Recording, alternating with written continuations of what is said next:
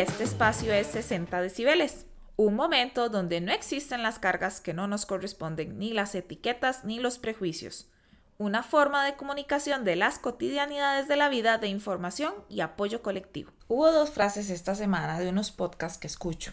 Uno que escucho con frecuencia semanal y otro que mi hermana me dijo escucharlo, te va a gustar. Y bueno, esas frases me dejaron pensando muchísimo eh, de lo que quería hablar y eh, cómo las iba a relacionar.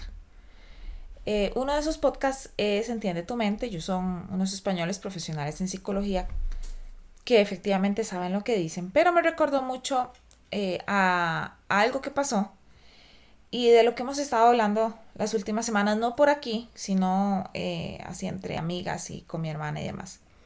Y el otro tema, eh, la otra frase es algo que escuché en un podcast que escuché ayer de La Madriguera, que si bien no hablan absolutamente nada de lo que voy a hablar, pero sí esa frase, ya más adelante se los voy a decir.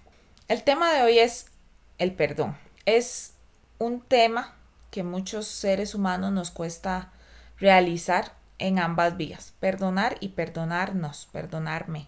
Y bueno, mientras escuchaba lo que hablaban sobre el perdón, recordé una situación en particular y lo complicado que fue para mí. Si perdonarme ha sido de lo más duro que he hecho, por el hecho de que me de que yo permití llegar hasta ahí y el ego, el orgullo, ¿verdad? Sabiendo lo que estaba haciendo y justificándome de mil maneras cuando lo estaba haciendo. Bueno, lo que pasa es que en ese entonces yo me envolví en lo que tenía que hacer y las situaciones que estaba pasando y lo justificaba. Pero bueno, como todo tiene un límite y el final es adelantado. Definitivamente perdonar es un acto de liberación, eso es real. Pero somos tan duros con nosotros mismos que el camino, que en el camino no solo entra ese acto de perdonar, sino como ya se lo dije, el ego, el orgullo punzan durísimo. Y la vulnerabilidad. El que quede visible, eso es cosa seria. Uno pensaría que para perdonar se necesitan dos, pero no. Vieran que ese cambio o esa acción principalmente se necesita uno, la propia como les digo, esto es a muy título personal. Obviamente yo no puedo hablar por los demás y no puedo ejemplificar tampoco. Lo que yo haga no va a ser lo mismo que la otra persona y demás, pero bueno, uno siempre aprende.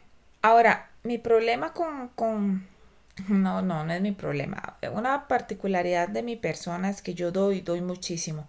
Siempre me ilusiono, siempre estoy contenta, siempre espero, siempre doy y demás. Y las personas no tienden a a ver, y uno tiende a esperar el mismo acto de las personas y por eso es que uno se desilusiona. Entonces, cuando pasan cosas o situaciones más allá de, nos cuesta perdonar, precisamente por eso. Ahora, hay situaciones más fáciles que perdonar de otras. Ah, y hay otras más duras que no se perdonan tan fácilmente. Por la traición, por la mentira, ¿verdad? Porque esos entran en juego. Obvio, a ver, no es lo mismo y yo no voy a comparar que alguien me cancele el último momento, que me dejen plantada, porque cancelar y dejar plantada es distinto. Entonces, que me dejen plantada, que me pongan los cuernos, o sea, son cosas totalmente distintas. Digamos, el resentimiento obvio y la gravedad es distinta. Pero bueno, entonces estoy escuchando este, la madriguera, ¿verdad? Y escucho esta frase, dejar ir. ¡Wow! Y pensé tantísimo en eh, en, todo esto de perdonar y definitivamente es dejar ir. Es dejar que esa persona deje de tener pertinencia en mi vida, porque por más que yo diga, hey, no, no me importa, sigue teniendo, sigue teniendo relevancia. No, obvio que no es fácil, porque uno está tan lleno de otros sentimientos, rabia, rencor, decepción. Puñis, que, que yo llegué a decir, en ese punto donde estaba en ese proceso de perdón, de odio y resentimiento, yo, yo no lo perdono, que lo perdone Dios, dije yo. Y no, al final yo también tenía que perdonar. Creo que en mi caso eso llegó, el eso llegó primero, el perdón hacia afuera, pero duré perdonándome.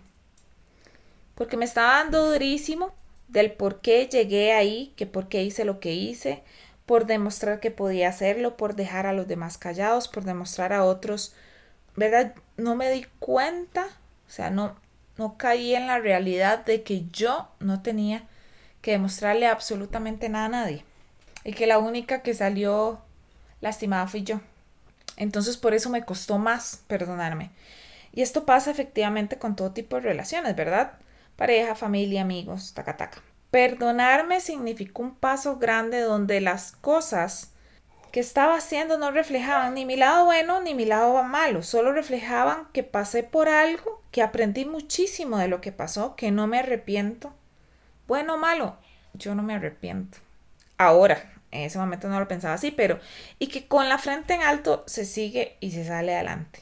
También aprendí que no seré la primera ni la última en que, que pasó una situación y que tampoco necesito que los demás vean cómo resurgir de las cenizas como el fénix, porque solo necesito darme cuenta yo, que yo puedo quemarme y regenerar como la gran persona que soy. Perdonarme significó cambiar y tomarme el tiempo para aprender a tener esa confianza de gatear y luego caminar. Y que de verdad no me afecta. Que lo pueda hablar como una experiencia y que definitivamente no se olvida. Eso es muy importante. Creo que al perdonar reconoces que pasó, que no lo puedes olvidar, que no lo puedes borrar porque pasó, pero que por dicha no hay absolutamente nada que me vuelva a hacer, que vuelva a hacer cruzarme en ese camino otra vez. No seamos duros con nosotros mismos, somos humanos y nos equivocamos y eso aprendemos. Dejar ir.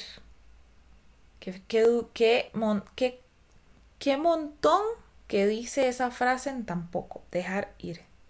Las cosas pasan, y como dice el famoso, el famoso dicho, lo que no te suma, que no te reste.